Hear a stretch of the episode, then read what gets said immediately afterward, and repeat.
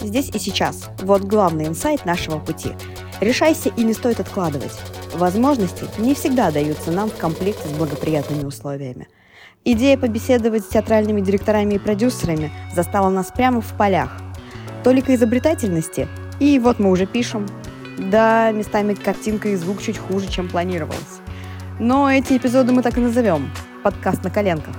Подписывайтесь на нас на всех доступных платформах, и мы начинаем. Здравствуйте, дорогие радиослушатели, радио, подкасты слушатели. Я по, по привычке с комсомольской правдой, у меня что-то никуда не делось. Эм, в нашей импровизированной студии сегодня потрясающий гость, э, человек, которого ну, лично я влюбилась еще на прошлой Тавриде, это правда так, вообще не лезть ни разу. Эм, по-прежнему Алина, Даша в студии нашей и сегодня Мария Литвинова заглянула к нам на огонек. А, сейчас я буду долго перечислять э, регалии Марии Литвиновой. Режиссер, продюсер, актриса, основатель и руководитель частного театра Трикстер Москва, дважды лауреат театральной премии «Золотая маска», программный директор фестиваля «Трубадуры дни пушкинской поэзии и русской культуры» «Пушкинские горы» и заведующий структурным подразделением концертного зала «Москонцерт» на Пушечный и Москонцерт Холл, город Москва. Мария, главный вопрос, и мне кажется, прям вот такой актуальный очень. Театральный продюсер. Это вообще про что для вас? И насколько продюсер, директор и художественный руководитель это вот разное или это все про одно? То есть вот. Да, добрый день. Добрый, да. Это, ну, я скажу, вот в Европе есть такое понятие, как интендант. И мне кажется, как раз оно наиболее емко определяет э, вот тот, э, то, что у нас называется директорским театром или продюсерским театром. Потому что э, интендант это человек, который ведет и э, художественную линию, и экономическую линию театра, или там, там они назначаются на три года, и вот э, приходит новый интендант, он может быть абсолютно другой, он берет совершенно другой курс и там делает театр совершенно иным. Вот. И э, здесь очень важно вот это совмещение именно художественного видения того, что что из себя представляет театр и, собственно, коммерческих реалий, в которых существует.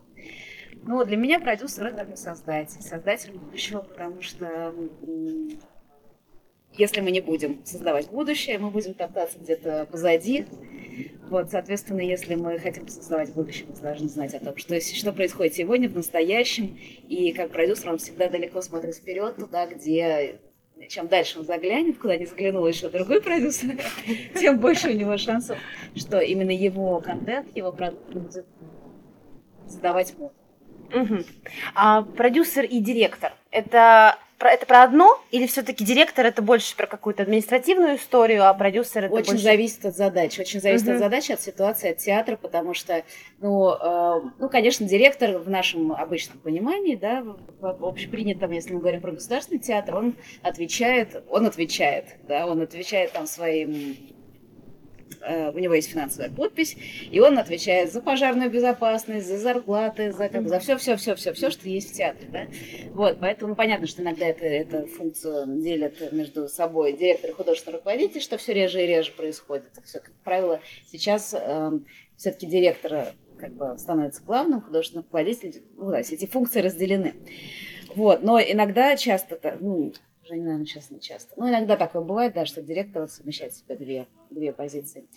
Ну, мне кажется, немножко разное. Продюсер, он все-таки более про какие-то свободные проекты. Ну, так, общепринято у нас, да, продюсер проекта, да, потому что продюсер, он обычно делает проекты, а директор, он развивает долгосрочный забег у него такой, там, на 10 лет по развитию театра, по развитию, не знаю, чего угодно, фабрики, там, музея. Можно, да, понятно, что директора, они там разные.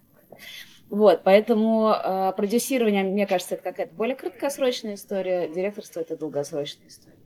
Отношение к продюсеру в России, оно достаточно такое, ну, я даже прям социологический опрос проводила mm-hmm. на эту тему, а, ну, это что-то такое будем называть вещи своими именами, продажная, про деньги. Вот ну, почему-то вот такое ощущение у людей, когда говоришь продюсер, что какая ассоциация? А, ну вот это меркантильный вот какой-то человек, которому все только про деньги. А, но ведь это же не только про деньги. Какими качествами должен быть продюсер, на ваш взгляд? Ну, помимо того, что все-таки... Ну, ну, я считаю, что продюсер это вообще в последнюю очередь про деньги. Ну, может быть, да, короче, ну, точно не в первую. Точно не в первую, потому что, э, как я уже сказала, продюсер продюсер создает культурную повестку. Не режиссер создает культурную повестку, но в моем представлении, да, все-таки режиссер находится э, он находится, он исполнитель, он как бы мастер, он там гений, он кто угодно, но э, что ему делать в этом непосредственно в нашей стране, в этом сообществе, в котором мы находимся, вот в современном мире, в этом году именно, должен говорить продюсер, должен сдавать продюсер. Потому что э, задача продюсера держать как бы общую картину целиком. Неважно, там мы делаем какой-то маленький проект, у нас три артиста, там два стула и 100 тысяч бюджета, или мы делаем какой-то глобальный масштабный проект, который там на четыре города, с каким-нибудь поездом, который переезжает, я не знаю, там артисты э, там в каждом городе свои, ну не знаю, любой, да, может быть, проект. Но режиссер он находится внутри процесса, продюсер всегда находится над процессом. Если продюсер упадет в процесс, то все, как бы пиши пропало, потому что продюсер будет заниматься расписаниями, там, обзвонами артистов, я не знаю, тасканием костюмов, переодеванием и так далее. Вот. А, но э, как продюсер не должен туда сваливаться в этот, э, в этот процесс. Ну, понятно, бывают какие-то такие факапы, что ты просто не можешь сидеть, mm-hmm. что ты бежишь там просто своими руками, там, как бы пытаешься спасти то, что нужно спасать. Вот. А если говорить про качество, которым должен продюсер да, обладать. Да, ну, качество, которым должен продюсер обладать, но это, естественно, ну, в первую очередь, это, конечно, не знаю, если у продюсера нет своего четкого представления об каких-то этических и идеологических соображениях, о том, какой должен быть прекрасный мир, как бы это первое, что должно быть, потому что про это мы создаем наш продукт. Именно про это. Вот я считаю, что мир должен быть такой. Поэтому я в таких проектах участвую, я это делаю, я об говорю. Вот я, например, сейчас в последнее время много занимаюсь уличным театром. Э, мне это очень интересно. Почему? Потому что я считаю, что вот чем хуже состояние общества, чем, чем общество тяжелее, да, сейчас на самом деле общество очень тяжело. Ну, многие там переживают депрессию в связи с тем, глобально, да, в связи с теми событиями, которые у нас происходят там в стране, в мире, вообще как все уже, мир не будет прежним. Мы смотрим, и с каждым днем там все как-то меняется стремительно. И э, мы теряем вообще вот это вот э, ощущение э, легкости, свободы, э, праздника, потому что это все куда-то задвигается на задний план, и у нас на передний план на, выходят наши проблемы, наши какие-то безумные события в, в нашей стране, в Facebook читаешь, там просто все кошмар, адский ад. И мне кажется, что как раз уличная театральная культура, карнавальная культура, она нас возвращает, вот, нам возвращает вот эти вот эмоции радости, счастья, как бы это там не звучало, не знаю, плоско, глупо, но вот и сейчас это именно то, что нужно, и она способствует сплочению, э, если мы говорим про город, горожан, например, да, которые пришли, которые там, не знаю, может быть, это соседи, которые уже разругались в Фейсбуке относительно СВО, и там правильно, неправильно, наш Крым или не наш, а потом они пришли все вместе на некое карнавальное действие, карнавальное шествие, там прошли, не знаю, поучаствовали, там, их там случайно вытащили на сцену, и они там вместе, пришлось обняться, я не знаю, или что-то, а это как бы вот, ну, этим занимается уличный театр. А, и, как бы вот это какой-то слом в их отношениях. Если мы говорим про э, города, мне кажется, для городов вообще это очень-очень важно для такого плана, ну, контакт, потому что они прово- э, э, уличная культура, она провоцирует местное население на другого, другого рода, другое качество общения, чем оно было у них прежде. Вот. Ну, это моя вот сейчас какая-то там uh-huh. идея, да, мне очень нравится, мне нравится, как развивается уличный театр, мне хочется, чтобы этот уличный театр как бы работал туда, работал на, ну, чтобы он еще был качественным, естественно, да, потому что мы можем просто повеселиться, а есть еще некий акт э, художественный. Вот. И если у нас есть и содержательный, и художественный, и еще вот эта сверхзадача на объединение людей, на их э, изменение качества их отношений, тогда это все как бы проект складывается. И это все про продюсера. Про ну, это про самого. продюсера, ну а про, кто еще этим будет об этом будет думать? Режиссер не будет об этом думать, потому что режиссер просто делает классный, качественный художественный продукт. Uh-huh. Вот. И э, у него задача там, я не знаю, сделать, у него там, естественно, в каждом спектакле отдельно, в каждом отдельном взятом спектакле, который делает отдельно, продюсер-то делает как бы проект, uh-huh. да, а режиссер делает как бы, ну, грубо говоря, спектакль. Вот uh-huh. если я делаю проект, там, у меня большой уличный фестиваль, а вот мой режиссер, вот один режиссер приехал, сделал один спектакль, другой сделал другой, у каждого своя идея в своем спектакле, понятно. И нет идеи в спектакле, это не спектакль. Вот, но глобально, зачем это нужно, зачем там нужен фестиваль Дни пушкинской поэзии русской культуры, почему мы делаем его таким, почему Пушкина представляем именно таким, а из чего, исходя из чего я отбираю те или иные коллективы, музыкальные, театральные и так далее. Если нет вот этого, а, ну, как бы, нету общей идеи, объединяющей общего видения, иногда это даже не формулируется в слова, это просто ощущение, что вот это ощущение, у меня ощущение, что сейчас должно быть вот так, вот это нужно а вот то другое не нужно. Ну и поэтому я это делаю, и это как бы, как понимаете, да, мы над, да, да, над да. ситуацией. Да, конечно. Получается такая фестивальная история. Ну, Вот я могу сравнивать с танцами, потому что ими занималась. Это ну, переложение социальных танцев, потому что туда э, люди идут для того, чтобы не только потанцевать, но скорее объединиться. Ну, получается, например, да, да. что и здесь такая же история, только переложенная на театр. А, Вообще, мне кажется, что сейчас э, очень много говорят о пике театральной культуры, о том, что если пять лет назад, до пандемии, людям было интересно сходить на фестивали, то сейчас вот все идут в театр. Как вы к этому относитесь? Действительно ли вы тоже это наблюдаете? Э, Не могу там разделить, э, честно говоря, по годам как-то, но я могу сказать, что эм, ну, я считаю, что в России театр просто колоссально развивается. И я, у меня был, там, у нас была несколько раз возможность уехать жить в другую страну, там, наработать и так далее. Но я понимаю, что никогда в жизни, там, в Германии, например, э, я не, не, получу, не получу таких возможностей э, работы с театральной культурой, как в России, потому что Здесь есть бюджетное финансирование театров. Это просто фантастика, да? Сколько там в Москве? Безумное количество, 87, что ли? Ну, А, я там, цифра плавает, ага. ну, там, А сливается, гра- разливается. Вот, За а границей, получается, это не, это не так. это вообще не так. Вообще. Это не так совсем. То есть, там, не знаю, в Кёльне, например, где мы там поставили несколько спектаклей, там, по-моему, четыре театра, которые поддерживают, а это не самый маленький город в Германии, которые поддерживают там, ну, земля, да, и, например, они не дают на постановку, они там оплачивают коммунальные услуги там, вот этого здания, там 4 или 5 человек работают, вот у них есть ставки, вот они там работают. Дальше что нашли деньги, там гранты получили, ставят, не получили, не ставят, ну или просто в секонд-хенде купили там одежду, что сыграли. Вот. Поэтому таких возможностей, как есть в России, я вообще не представляю, где еще есть, потому что это не... а, у нас, здесь нет коммерции, да, в смысле там не Бродвей, вот. А, у нас есть возможность там творить, у нас есть все говорят, вот, там режиссеры сам выражаются за государственный счет. Они не самовыражаются за государственный счет, а они на самом деле развивают, э, ну правильно же Крок, или кто, Крок сказал, да, что за- закроется да. театр, откроется тюрьма, или кто это? Кто-то да. Да, кто-то- может Ирина сказал. Это, это хорошая, хорошая, ну, как бы она такая, понятная, не, ну, такие афоризмы, но режиссеры не самовыражаются за государственный счет, а они э, творчеством занимаются за государственный счет, понимаете? И они этим творчеством делятся с публикой. Нравится публике, не нравится, у каждого, как бы, каждому жанру, каждому виду театра есть своя публика.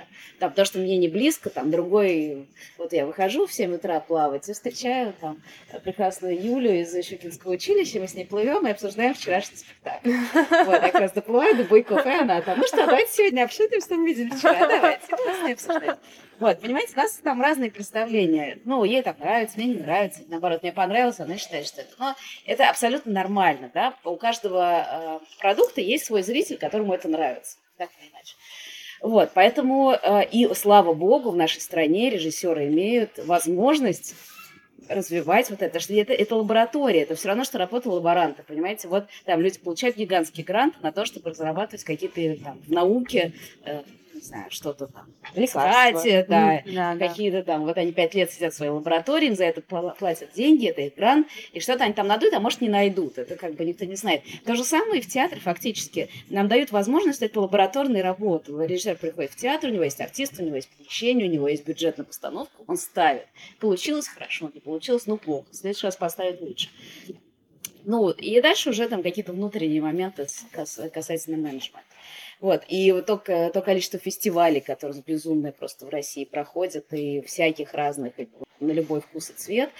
И, не знаю, я считаю, что у нас просто колоссальные возможности. Вы же занимаетесь не только спектаклями, но еще и ивентами. Правильно, да. да. И вот вопрос такой. Я это еще из театрального моего прошлого, mm-hmm. когда я училась в театральном институте и вела корпоративы, в общем, как все подрабатывают студенты, была такая история, что вот э, сейчас качество корпоратива, и будешь корпоративы вести, а не mm-hmm. там э, нормально играть в спектаклях. И у меня вот в связи с этим вопрос, э, в принципе, такой же. Вы не боитесь стать театром, который занимается ивентами? Вообще, а вот мы как... очень мало занимаемся ивентами. Э, я бы скажу так, мне, нам бы хотелось больше заниматься ага. ивентами, ну, чисто с, ага. с точки ага. зрения того, что мы э, можем на этом зарабатывать. Э, ну, нет, я вообще не боюсь. Не знаю, тут вопрос всегда в том, какого качества ты выдаешь продукт. Все. Ивент тоже может быть. Если мне говорят, сделайте мне там свадьбу за 100 тысяч, но никогда не буду делать свадьбу за 100 тысяч, потому что я не сделаю классную свадьбу за 100 тысяч. Ну, это невозможно.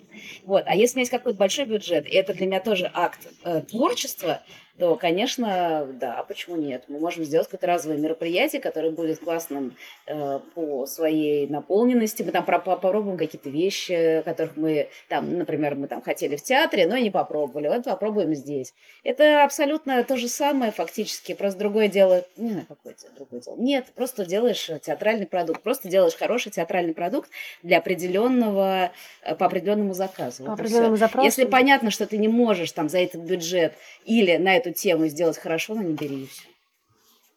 Мария, тогда можно вот пятью, ну максимум десятью словами нам э, Сергей Самодов показывал э, такое облако тегов, э, которыми он описывает работу своего театра. Вот примерно накидать такое облако тегов для своей работы. Для Трикстера. Не знаю, может быть, 5-10. Ну, смотрите, э, скажем так, я буду все равно, я не могу так прям словами, ну, да, нужно, да, да. Поскольку ага. это, я об этом не думала, если приготовилась, я бы вам сказала, сейчас я буду Но первое, самое главное, это качество. Это качество, и вообще это это самое вообще основное. Не будет у тебя, если нет качественного продукта у тебя, все как бы можешь там сколько угодно рассказывать. Ты вот еди, единичных зрителей себе привлечешь, они больше к тебе не вернутся. То есть первое это качество. А, второе – это театр будущего. Это должно быть про будущее, про будущее. В любом случае, хотя бы чуть-чуть мы должны идти в будущее. Это театр формы. Форма у нас основополагающая в нашем театре. Красота и содержание.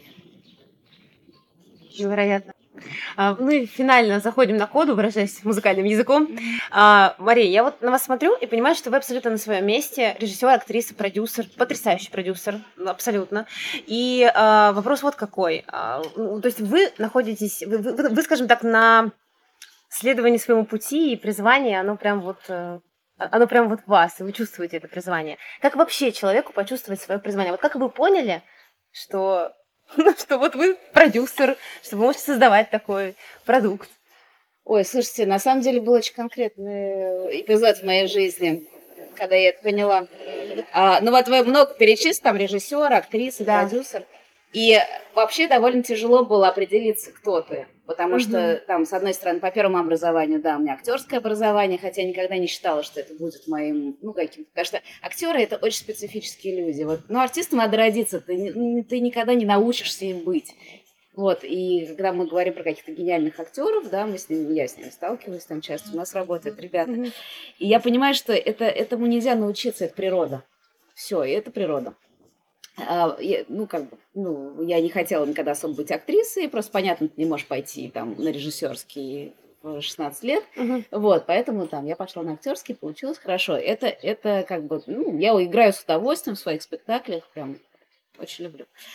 А, как бы режиссура, с режиссурой сложнее, потому что а, мне нравится вот придумать вот эти концепции и как-то объединять внутри вот это вот делать эм, заниматься организацией, ну, как бы, да, вот этих смыслов. Мы сейчас не про организацию глобально, да, где костюмеры, где гримеры, а где деньги, а вот организацию внутри спектакля, чтобы оно какой-то смысл выражало. Но я, например, очень не люблю работать с актерами. Ну, не люблю, вот не люблю. Меня, они меня просто бесят в какой-то момент.